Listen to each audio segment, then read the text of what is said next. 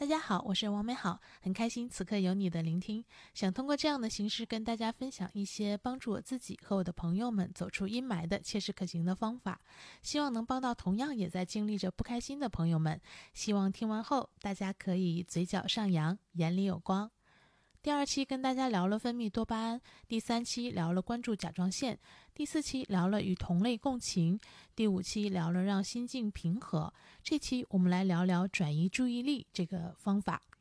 我们大部分的烦恼和不开心呢，一般都源于一件或者几件事情的刺激，比如工作。如果你的注意力一直在这件事情上呢，不能做到不在乎或者少关注。那么不但不能够解脱，而且会放大这件事情的一切影响。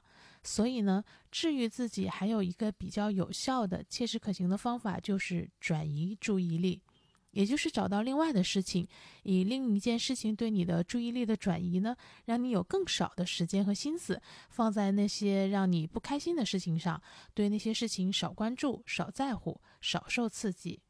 比如一个常见的例子，就是大家会看到很多职场女性生了孩子之后呢，一定程度上会对工作呈现出比以往不太一样的状态。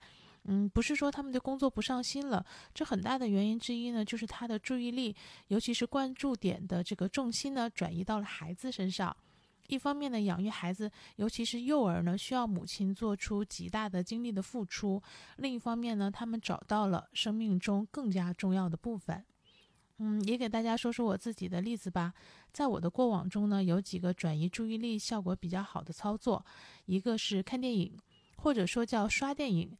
一方面呢，之前我提到过，说我本身就非常喜欢电影；另一方面呢，电影和纪录片是内容领域，呃，制作要求和质量都非常高的形式之一。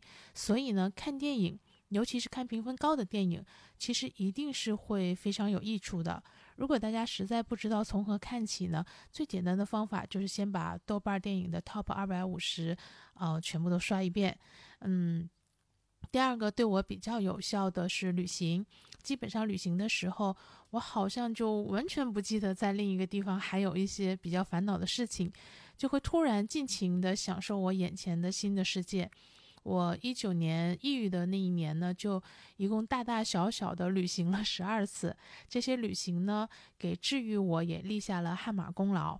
第三个呢是开车。当我买了车之后呢，嗯，我有好几个月都沉浸在开车的乐趣中。呃，只要有空就开车出去，有时候随便去哪，有时候呢先搜一下哪里有趣，哪里有美景。嗯，常常都会发现很多有意思的地方。我曾经劝一个很爱玩，但是也暂时找不到转移注意力的事情的朋友呢，去买辆车，也许就会是他转变的开始。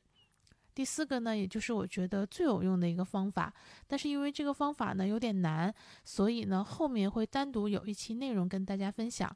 嗯，这里呢就大概的先说一下，这个方法大体上是说要朝着自己的目标前进。说这个方法比较难，是因为很多人不知道自己的目标是什么，所以他前面呢还要经历呃自认识自己，嗯，确定目标和确定实现路径这些过程。这个后面呢会专门给大家做分享。但是，一旦你确定了一个目标，并且朝着这个目标前进，这个方法呢就会对转移注意力非常的有效，而且呢还有极大的可能，因为你的推进最终实现了这个目标，就会让你可能摆脱那些原本让你不开心的事情。这四个方法呢是我自己的。对我自己的帮助是非常大的，但是每个人其实呢都有适合自己的方式，大家可以按照这个思路呢去找到可以转移自己注意力的事情，比如说嗯健身啊、摄影啊、写作等等。呃，如果你实在想不到应该去做什么，那么考个证书或者学习一门技艺也是很好的方法。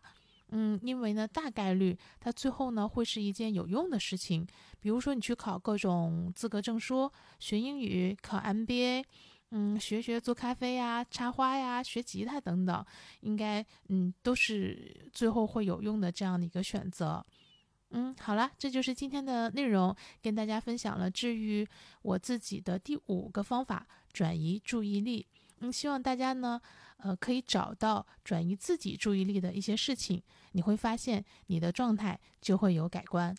而且当你的状态改观了，你的整个人呢就会更好的，呃，有更多的这个好起来的可能。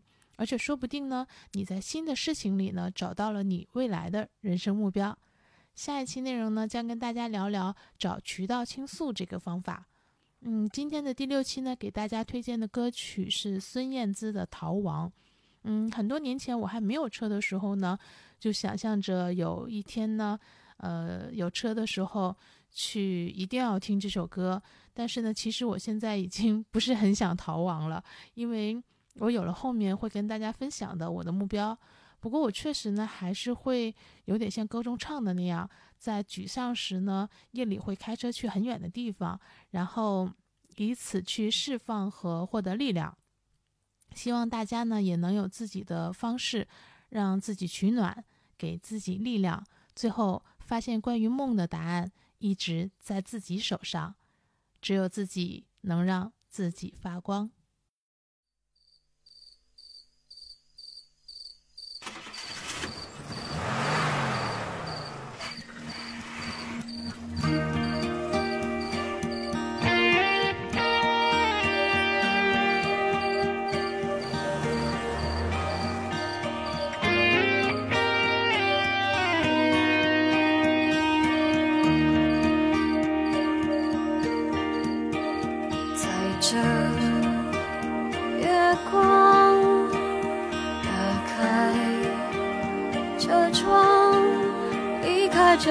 这城市，